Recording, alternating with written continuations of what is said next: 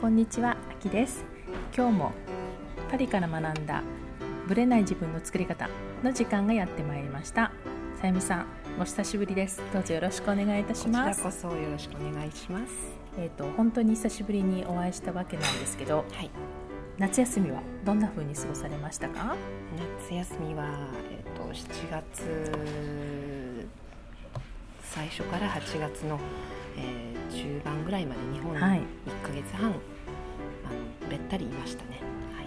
どんな風に過ごされたんですか？7月中は、うん。あの実家のある九州のはい、方にいまして、ええ。で8月のあの最初から1週間うん、沖縄の方に石垣島に行ってまいりました。はい、はい、家族であのここから主人もはい。夏から来て、はい、ジョインして、えー一緒に1週間過ごしてその後東京ではい、1週間また過ごして、うん、あのでパリに帰るという。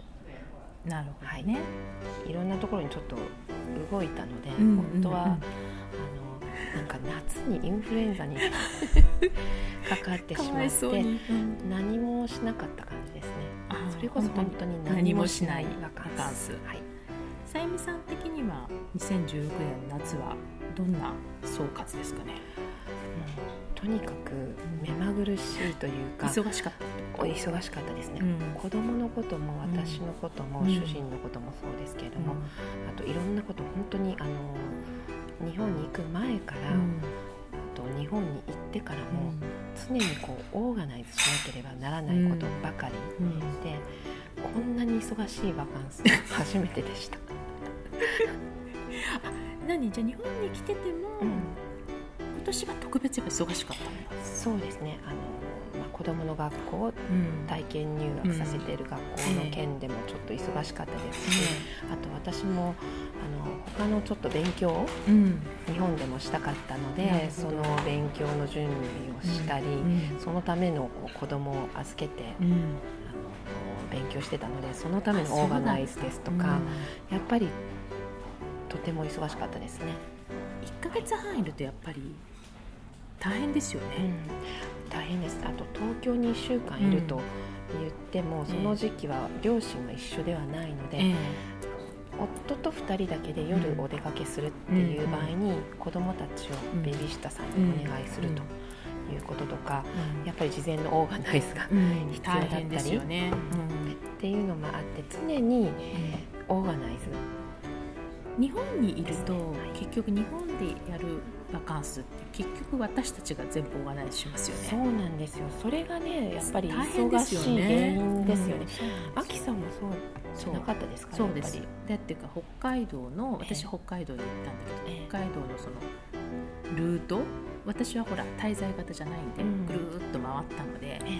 そのホテルをどうするかとかっていうのももう前もって決めてた段階でもうすでに疲れ切ってたわえけですよ。ルートも考えてホテルも考えて。レンタカーも借りて。でじゃあ着いたらお天気に合わせてどのルートでこうこう今日は回るっていうのも私がこう提案をして彼はほらガイドブック持ってないから、えあじゃあそれでいいねみたいな。動くだけみたいなさん大変だそれそう。も私はねだから日本に帰る時は、うん。もう全部私がやるから。私もそうです。だからもうフランスでのバカンスは何もしたくないって感じですよね。私もでもやらない。本当にやらないし彼の方がまめにやってくれるので、でも日本はもうやっぱり私に頼るしかないみたいなところがあるので、だからねもうしょうがないといえばしょうがないんだけど、ん。私はやっぱりもうその場で適当にやりたい人なので、でもこういうのはやっぱり子供もいるとやっぱある程度やっとかないと。そうですね。だってホテルでもあのやっぱりオーガナイズうん。すするときうん。にエクストラベッドを出してもらっておいたりとかそういうこともしなければ事前にうん。置かない、うん。そうだよね。回らないんですよね。部屋に行ったらあれベッドがないとか、っていうこともあったりした過去もあったので、5人もいると大変ですよそうねなんですよ。で部屋をコネクティングルームにしてもらったりとか、うん。やっぱり事前ににやっぱしてたんだ。そうじゃないと無理ですよね。そうなんですよでやっぱり事前にもう先回り先回りしてそう。あの確認の電話もして そうでしょ。そうなんですよ。だからねやっぱり楽しいし日本語も通じるから楽だし日本のサービスは丁寧だから別に負担はないんだけど、細かいこととかを全部あらゆる前もって計算するっていうのが私はあんまりもともと好きじゃないからそれがプレッシャーとして私にかかってるって思うとちょっと疲れが増すみたいな感じですかね。私あの我が家ではスペインの旅行の時も私がオーガナイズしてることが多くてでも今回宣言しました。もう、うん、ヨーロッパでのバカンス、うんはい、私は一切手出しをしない。何もしない。でも基本ヨーロッパだろうがどこだろうが全部やってません？さゆみさんがそうだからもう嫌になった。日本だけはやりますけどみたいな。もう日本は私の国だからやります。と、うん、だけどその代わりあのヨーロッパではもう主人にお願いするということで今回そういう結論合意が出たんですか、はい、合意に至りました。えで彼はもともと好きな人好きじゃない人好きだやればやれる人。バカンスのオーガナイズ、うん、あの自分の好きなところだとやりますブルターニュとか。あ。あれは彼がやったんだ。そう。だけどそれ以外のことは全くしないので。じゃあ彼がいいと思うところを選んでいかなきゃいけないですかねそうなんです、ね、そうすると私はあんまり行きたくないところもあるので、あの今後のね、交渉が始まるわけですね。あの一つ聞きたかったんだけど、うんバカンス終わる前から来年の話とかしてません？してました。もうもう今年のバカンスの、その最中に来年はどうしようっていう。う。ちも全く具体的に話してました。本当。やっぱりそう。だから私はいや北海道行ってから考えようって言う前からもう来年の話をし始めてなんか私としては終わって総括の時に次の話をするのはいいんだけど、始まってもいないところで、そこするかっていうのがちょっといまだにまだフランス人の生態がつかめてないみたいな。実はねうちの夫も、九州の実家にやっぱり最初に何日かいたんですけど、その時点で来年のバカンスはどうする？まだここに来たばっかりでしょあなたみたいな。ところでそれってフランス人の習性習性やとにかくうちがもう毎年そのバカンス始まった途端に次のバカンスの話をしだすから この人にとってこの今過ごしてるバカンスは何なんだろうかって思う時は時々あるんだけど、本当にバカンスのために生きてるんですよね。うんそれはうちの夫だけではなかったんですね。う。まあ、うち、私たち2組だけじゃないことを祈るんですけどどうなのかなっていう感じもしますけど、はい。じゃあまたバカンスの話は改めて。はい。それではスタートです。はい。本編今回は1ヶ月空いてしまいましたけども、はい、えー、久しぶりのインタビューです。今回は山崎匠さんにインタビューをさせていただきました、はい。えー、山崎さんご存知でした？あの実は知らないですが知らないというか知ってるというか、うんはい、知らないうちに彼の本を、うん、あの読んでいました。読んでらっしゃった。読んでたことが発覚し、うん、であこの方だったんだっていうので、うん、びっくりしました。ですよね。はい、で彼はフランスに住んでた時期があって今はもあの拠点をパリからまた東京に戻されたんですけども、えー、パリに住んでた時期に、まあ、あの仲良くさせていただいた友人でもあるんですが、うん、まあ、基本あのパリでしかお会いしてなかったんですけど今回は久しぶりに東京でお会いしてその時にインタビューさせていただきました。はい、はい、それではとっても面白い人なのでぜひ楽しんで聞いていただきたいなと思います。それでは1回目のインタビューをお聞きください。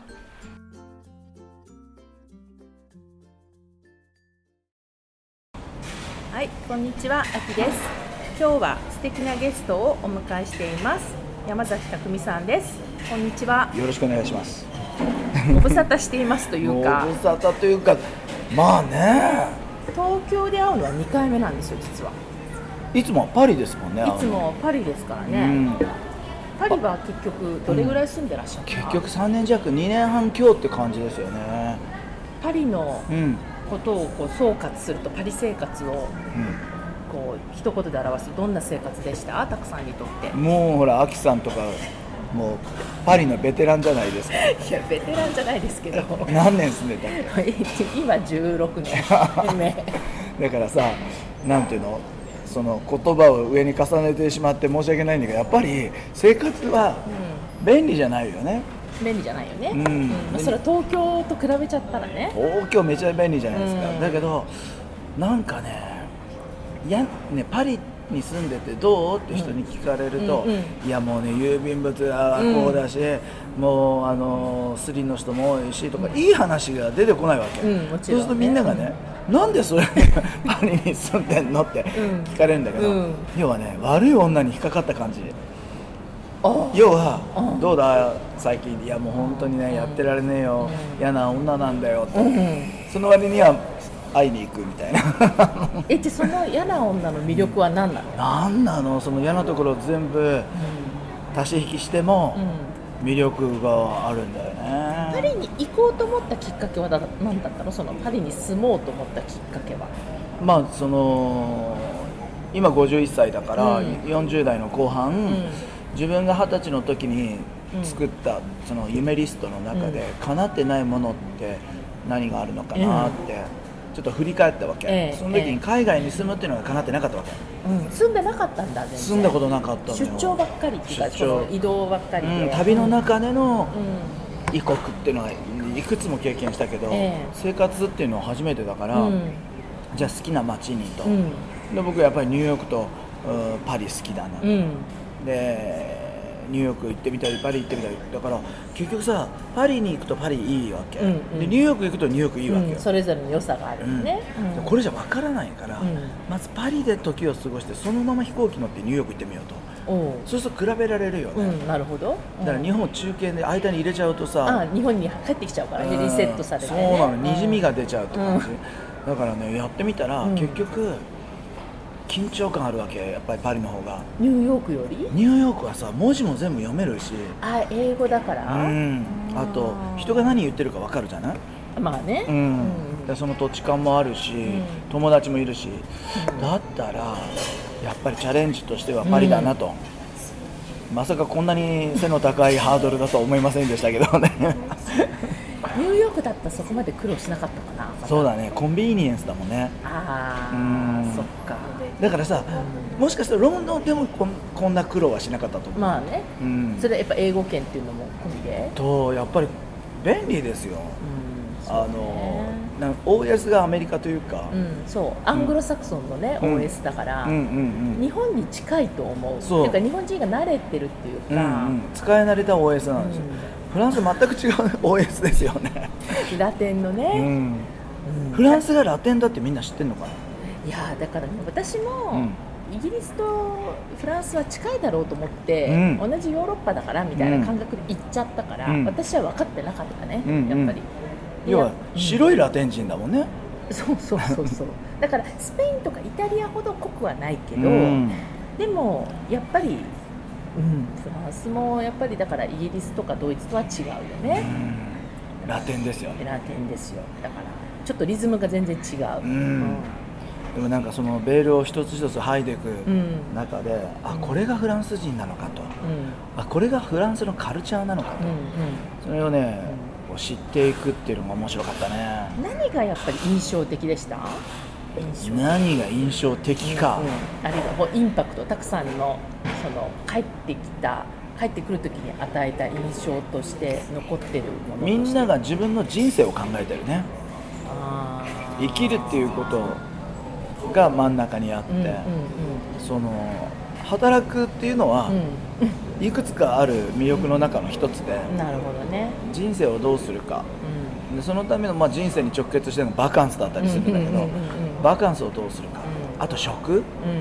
その食材美味しいじゃないですか、うん、美味しいですよね。だけど店で食べるとびっくりするような税金かかる。うんそうですね。だからお金のない人は美味しい食材を買って家で料理しなさいと。うん。でお金のある人は、えー、と美味しいものを食べて、うん。みんなの生活も少し見ましょう、うん。みたいなうんうん。考え方がものすごく面白かったですね、ああなるほどうん。ね食は確かに食とだからやっぱ生活に根ざしたところっていうのにこ,、だわりは持ってますよね、あの食品に対するリテラシー高いですよね。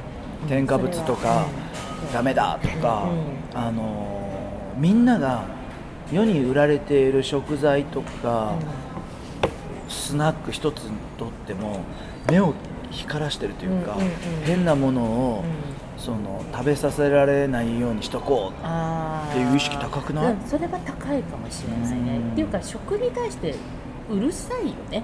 うんだじゃなかったらあんなご飯だけで3時間もうん。盛り上がれないみたいな、確かにひねたすらご飯の話題だけで持つからね。あれ食べたこれ食べた今年のここの食材はなんかいいとか悪いとか、ななんだろう。みんなやっぱり、うん、好きなんですよね食に対して。あとバカンスどこ行った？次どこ行くって話でうん。3時間喋ってます、喋ってねそう。それだけで話題終わっちゃう。だから天気の話題の感覚でその話をするから。で行かないからといって別に卑下もしないし、うん。ただのんびり家で過ごすっていうのも楽しめる人たちだし、だから出かけなくてもその自分なりの夏休みを楽しむとか、そういうのもできるからなんかこう出かけなきゃいけないとかお金かけなきゃとかっていうのも全然ないし、なんかやっぱりその辺個人主義だよね。個人主義だね。あの我が道をう我が足で行くっていう、んうんうんうん。その人の目のために何かするわけじゃないそうもんね。ね。そういう意味では、うん、かなり我が道行ってるし。あとやっぱりほらパリプラージュってあったの知ってます？何何それ？あのパリが、うん。えー、とパリ市が、うん。セーヌ川沿いうん。に夏になるうと砂浜を持ってきて、あのビーチにしちゃう,、であれはバカンスに行けない人たちが、セーヌ川にいてもこうまるでバカンスのように楽しめる、うん。デッキチェアとか置いちゃって、そういうのを毎年やってるんですよ、うんうん。でそれ私が来た頃にちょうどスタートして、うん。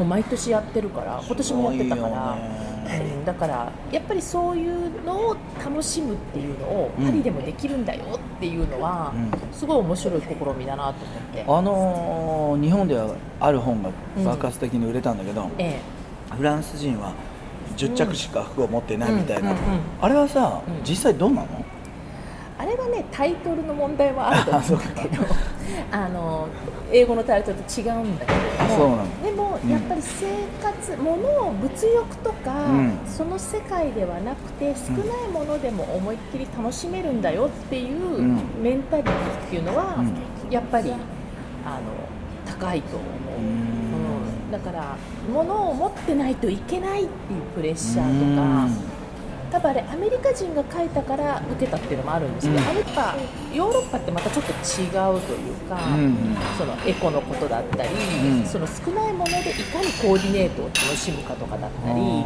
そういうところがやっぱクローズアップされたのかなっていう。結構生活は質素ですもんね質素みんな。ですよ質素ですよ、うん。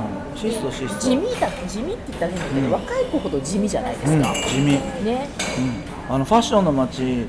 あのパリだと思って行ったら、うん。地味でしょ？案外地味だようね、ん。うだけどそこにその本人らしい個性を出してくるんですよ。ん、ああなるほど、だからジーンズに T シャツなんだけどなんかかっこいい。うん。あれはやっぱ自分なりのおしゃれをやっぱすごく追求してるんじゃないかなと私は思うんですよね。なるほどね、もうそういう意味で言うと、うん。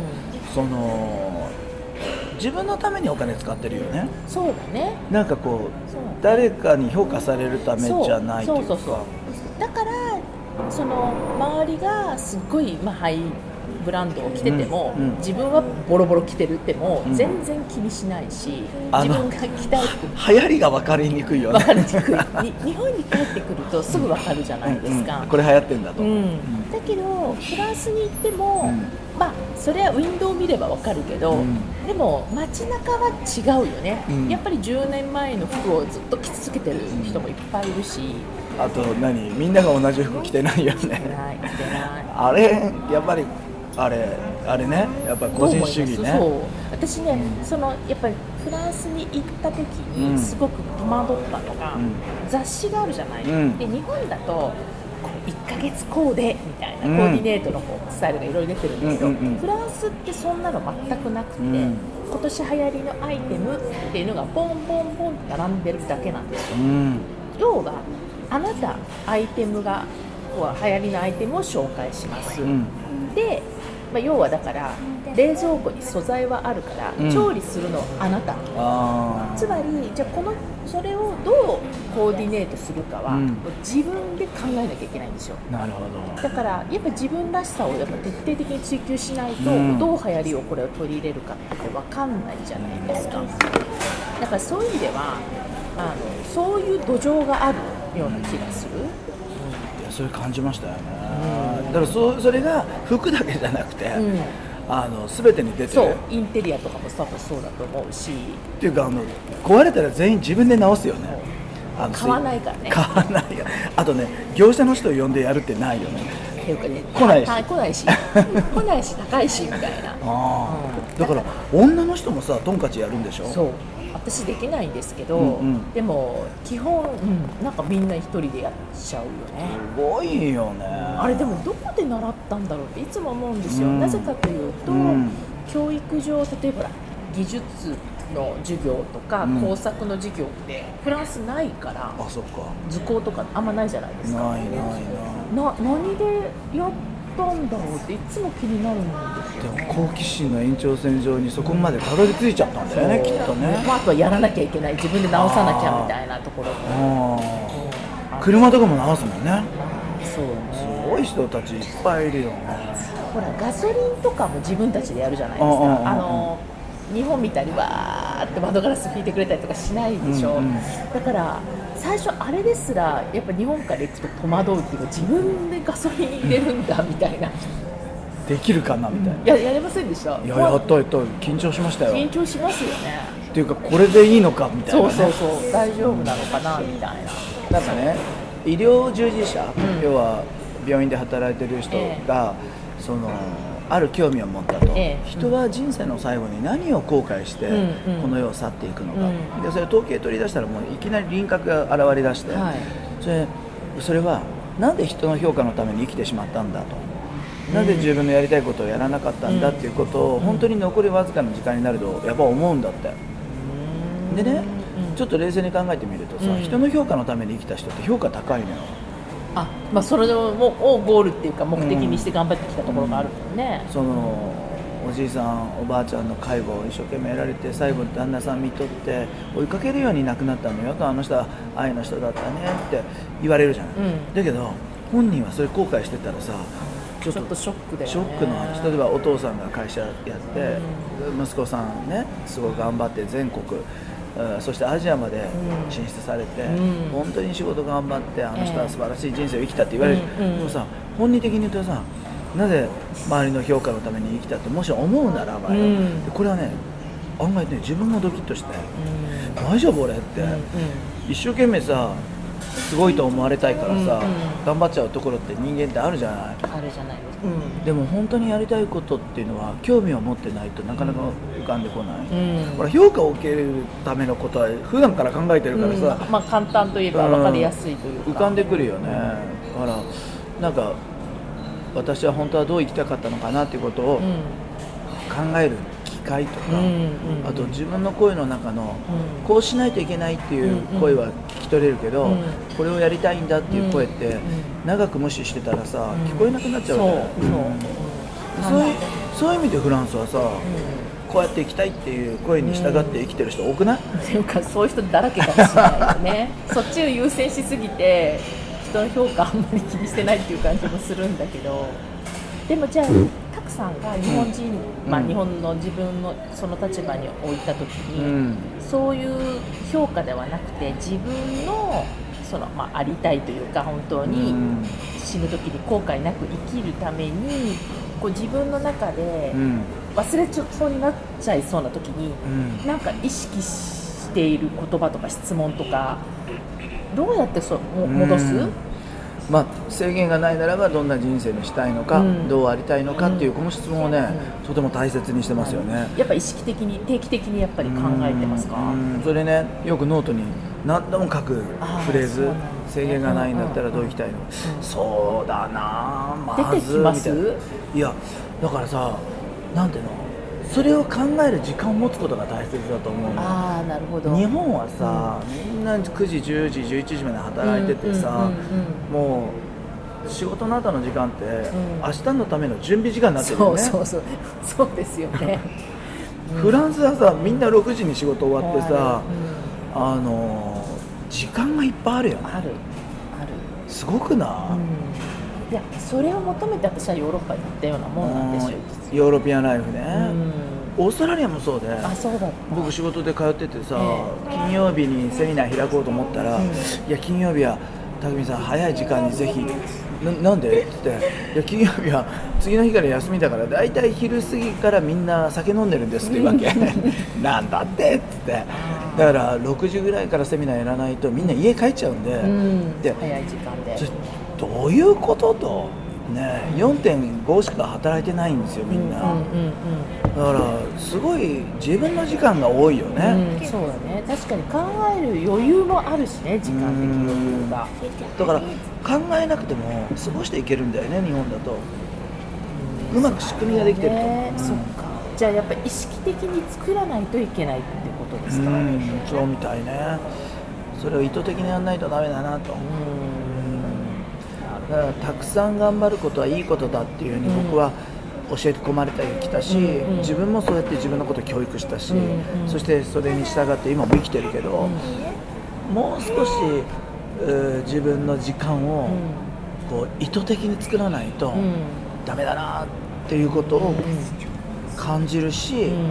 そういう2年半なりなんなりっていう時間を過ごさせてもらえたのは良かったね。やっぱフランスはそこでやっぱり考える時間もやっぱりできたというかそういう意識的にできる時間が持てたっていう持て感じですか、た持てた。実際時間あるもんね。なぜかあるんだよねみたいな。で東京やっぱ帰ってくるとうん。忙しい、こっち戻っ日本に戻ってこられた後は。そうね。いや興味を引くものがいっぱいあるよね、刺激が多いんだ、うん、そしてこう時間をがどんどん埋まっていく、うん、それも良さでもあり、罠でもあるよね、うん。気をつけないと、うん。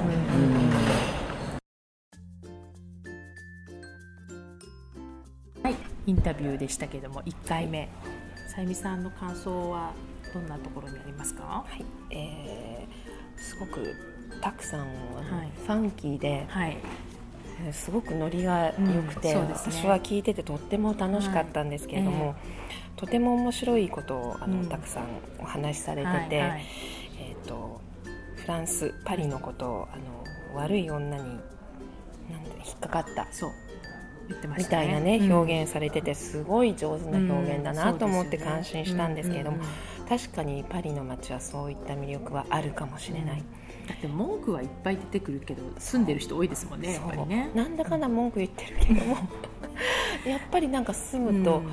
ほっとするところもあるし、うんうんすごくよくん。わかるんですよ,、そうですよね。離れられない感じ、うんなるほどね、うん。で一旦こんな街ギャーなんてうん。離れてみても、うん。やっぱりなんかこうちょっと日本に戻るとパリが恋しくなったりっていう気持ちが出てくるのは、ね。本当にこの表現がうん。ぴったりかなと、ね。悪い女に引っかかった、それがあるかもしれない、あとあの東京についても、うん。彼ねおはい話しされてましたけども、はい私もすごくあの同感だったのが、うん。すごく東京の街には面白いことというか、うん。興味引くこと。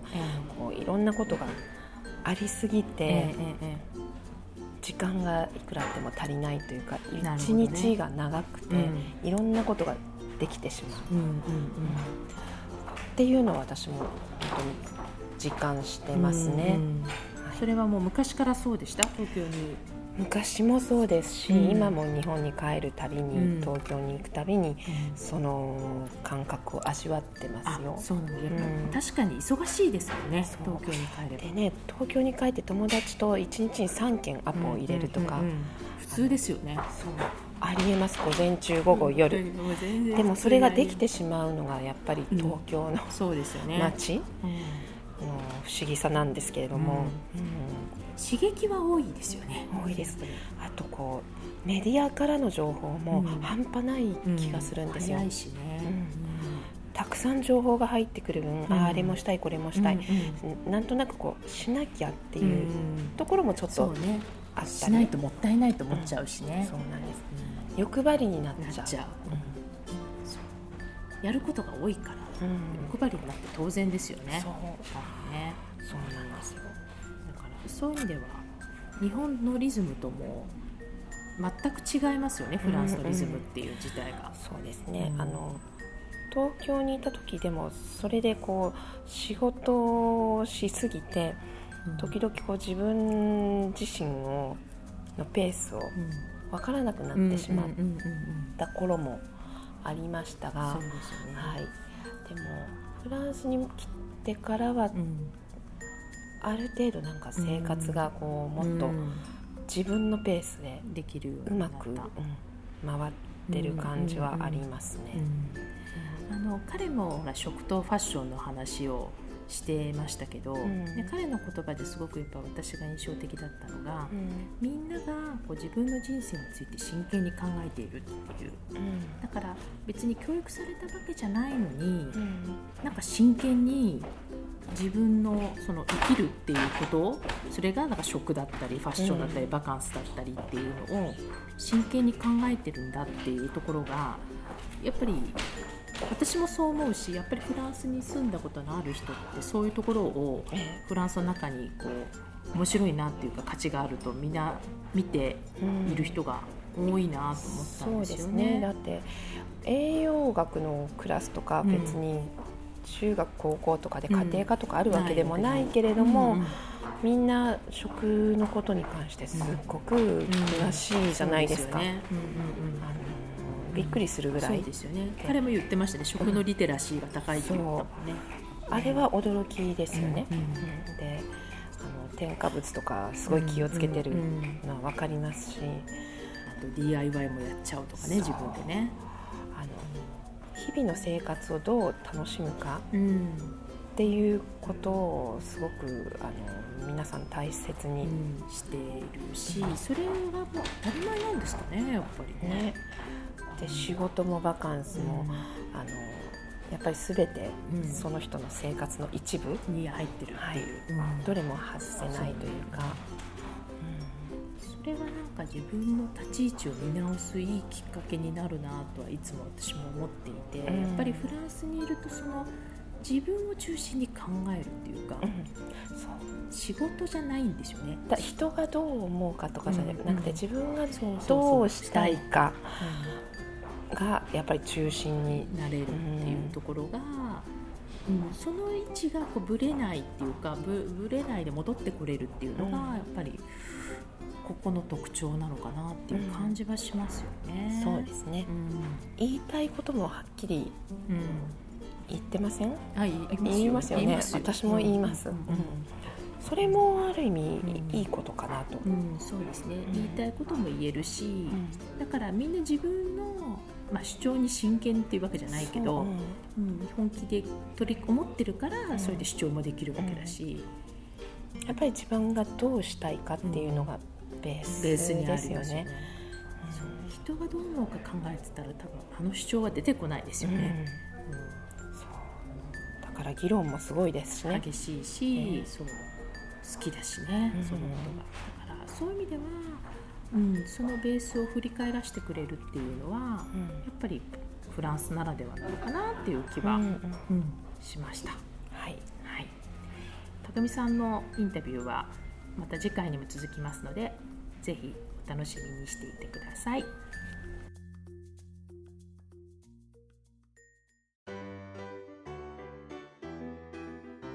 この番組は毎週金曜日をめどにお届けしています確実にお届けするための方法として iTunes や Podcast のアプリの購読ボタンを押していただければ自動的に配信されますのでぜひ購読のボタンを押してくださいまた皆様からの質問感想をお待ちしています。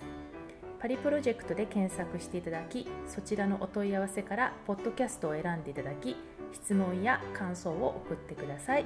どしどしご応募お待ちしています。また来週のパリから学んだブレない自分の作り方をどうぞお楽しみに。さゆみさんありがとうございました。ありがとうございました。秋でした